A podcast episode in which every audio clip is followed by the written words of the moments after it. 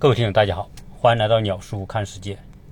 今年开春之后，呃，形势有很大的转变，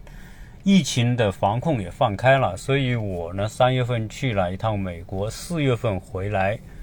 在这个过程当中呢，事情很多，所以节目的更新会比较慢一点。在我上次聊到过的一个话题，就是暑期马上要到了，有很多的听友，有很多的家长。有暑期让孩子出国去做游学、读夏校或者是旅游的这样一种需求，但是对于夏天的这个安排，到底什么样的方式最好？在过往呢，我是提到过我个人的观点，就是孩子到美国，不要仅仅停留在旅游观光的层面，而要设法让他们有更深度的体验。美国的夏校是很发达的。美国其实一年是有三个学期，第一个学期是春季，第二个学期是夏季，第三个学期是秋季。由于美国的暑假的时间很长，所以在五月份到八月份这样一个将近三个月的时间里面，有一些学校往往可以将一个学期的课浓缩在一个夏季来完成。以便补够一些学生在学分上的不足。当然，我们国内的暑假的时间是没有美国那么长，大部分我们国内的学校是在七月份到九月一号之前，大概不会超过两个月的时间。所以，如何用好这个暑假的时间，让孩子可以通过一些夏校的活动去了解美国的学校、美国的教育。美国的师生关系以及美国的家庭生活，美国人的社交，这是我一直希望能够帮到各位听友的。然后呢，我把这个话也说出去了。在前不久呢，我还建了一个群，专门为那些暑期去美国参加各类夏校活动的家庭，希望为他们找到所需要的夏校资源。由于这是一项责任很大的工作，虽然鸟叔只是为大家提供相应的渠道信息，但是由于大家对我的信任，所以我所提供的这些信息，如果能够帮到大家，那当然大家皆大欢喜；如果我所提到这些信息如果没有能够给大家带来所期待的那种价值和帮助，可能大家就会对我失望。所以，我一直在这段时间当中和美国那边的拥有丰富下校资源的那些机构在做对接，而现在呢，终于这些也有一个结果。加上现在已经五月份了，离暑假已经越来越近，因此这期节目呢，我也将我最近这段时间所做的努力以及所取得的成果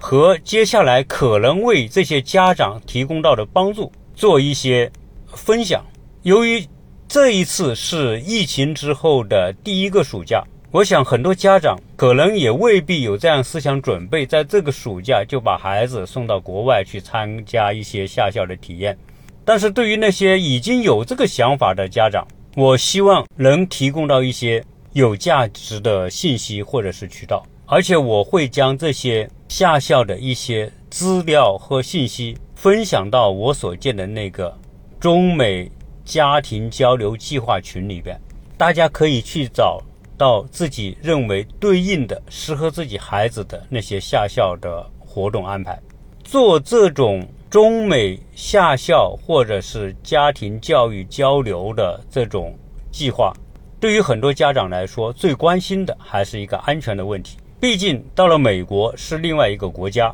它的法律、人们的思维观念。和意识与中国都有很大的区别，在中国认为理所当然的事情，在美国就可能是另外一种理解。由于中美之间所存在的巨大的认知上的差别，这也是我们很多家长和孩子要利用暑假去做深度体验的原因所在。我们经常会说，一个人换了一个环境，那要入乡随俗。你要做到入乡随俗，你就得了解别人的俗是什么，别人的习惯是什么，观念是什么，法律是什么。这样一来，你到那个环境当中，才能够跟他建立友好的相处的关系。我今天将我的视频号的名称也改了，改回“鸟叔看世界”。我写了一段文字，作为我的这个视频号的一个自我介绍，我说人生是自己与环境匹配的过程，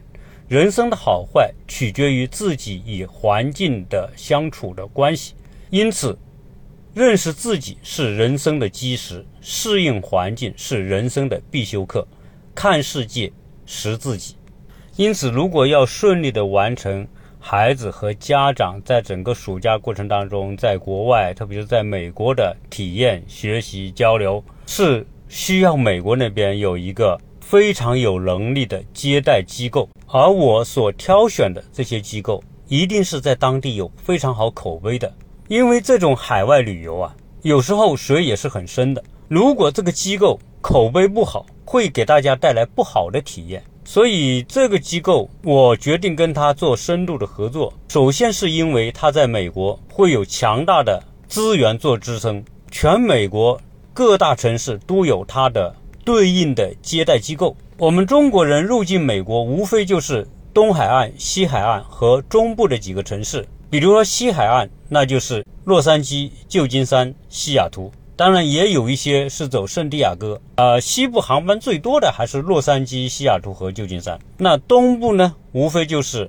纽约、华盛顿、亚特兰大和迈阿密。当然也有一些朋友入境美国，可以从中部的芝加哥、达拉斯或者是休斯敦入境。由于每一个到美国的国内的朋友，他的选择可能都不一样，或者因为他在某个城市有自己的朋友，因此想利用。夏季到美国的机会，能跟在美国的朋友聚一聚，所以很难说所有国内的朋友他们入境美国都会选择同一个城市。因此，这个接待的机构它必须是连锁式的。我们入境的任何一个城市，它都能够找到很好的接待团队来为他们做服务。那我现在合作的这个团队，他们对于整个夏校的行程安排做得非常的细致，从入住的家庭。到每一天的安排，每一天的餐饮活动的内容，如果是十五天的行程，那么整个十五天都会把它列出来；如果是二十天，会有二十天的行程日程安排；如果是三十天，那整个三十天的日程安排都是都会做得非常的仔细，把接待工作做到这么细致的，在美国这样的旅游机构当中是不多的。当然，我这个机构为什么我要选择它？是因为它的服务范围可以涵盖我们国内家庭所需要的绝大部分的领域，包括夏校的安排、高校的考察、美国夏令营的活动、美国家庭的入住，还可以帮一些朋友个性化的、深度的旅程安排，比如说自驾。这些自驾的线路可以根据这些朋友个人的喜好来完成，比如说喜欢打高尔夫的。那可能会挑选全美国最好的高尔夫球场，从西海岸到东海岸到中部。美国的高尔夫可能是全世界最发达的，而且在美国，高尔夫运动就是一个普及性的运动，有点像我们中国的广场舞。你到美国家里，有钱没钱都可能搜出好几套高尔夫球具，而且他们打球也很便宜，球场环境还好，所以喜欢高尔夫的。去美国玩高尔夫，那绝对不会令他失望。有人喜欢钓鱼的，也可以去美国组织海钓；有人喜欢看美国国家公园的，那可以组织一个深度游，专门去玩美国的国家公园。有人喜欢去参观博物馆的，那美国也有全世界质量最高的那些各类的博物馆。有人喜欢美国各种小镇游的。我们在美国的这个机构，同样可以为大家去定制很有特色的小镇游。要提供这么细致而广泛的服务，如果没有强大的服务体系和资源，是根本做不到的。我三月份和四月份在美国的时候，分享了一些相应的节目和一些视频内容，大家会。知道，在中国人的眼中，美国人的很多东西好像都觉得很有趣。美国的那些小镇，我到一个朋友家里，很多美国人认为这些小镇就已经没落了，没有什么机会。但是在这些很有生意头脑的中国人眼中，可能他们会发现美国人未必能发现的机会。如果要说到做生意、挖掘商业机会，那中国人在全世界绝对是数一数二的。今天在美国来说，最厉害的还不是华人，而是印度人。今天印度人在美国从事的这些行业，他们所取得的成就，他们在美国社会的影响力，那绝对不亚于华人。所以，在美国这样一个社会，很多美国人认为习以为常的没有机会的环境，而在印度人看来，则是有大把的机会。所以，今天印度人在美国很多行业和领域都具有垄断地位。除了我们都知道，印度人在硅谷混得很好，他们相互抱团、相互帮助，使得在整个硅谷和高科技领域里面的管理层，印度人甚至比白人混得还更好。所以我常常说，印度人在美国的表现就是一种典型的外来物种入侵。他们这种抱团，在行业当中抱团，在很多高科技领域抱团，就变成一种。没有天敌的行为，你白人不会抱团，你华人不会抱团，那么印度人的抱团就成为他的竞争方式之一，而且这种竞争方式变得卓有成效。你会看到印度人在加油站领域里面占有很高的份额，印度人在美国的旅店行业、药店行业当医生的、当律师的都混得很不错。所以随着疫情的开放，我想想到国外旅游，包括去美国旅游。观光、深度游、游学以及未来留学的，一定还是大有人在。所以，未来不管您是要组织朋友之间的深度游，还是要在美国选好的学校，或者是参加夏令营，或者是夏校，有这个平台的支持和配合，我相信我们的这些听友一定会有好的体验。让大家追求一个好的体验，是我个人非常看重的。我现在在国内的时候，经常也会有很多的听友来预约我，来到湖南、来到长沙的，大家都来到我的会所坐一坐。所以我也非常希望，在美国期间，大家可能更多的只是听到我的声音。那回到国内之后，希望更有机会可以跟国内的听友相聚和沟通。毕竟中国的出行还是非常的便利，高铁也好，飞机也好。湖南这几年好像做得不错。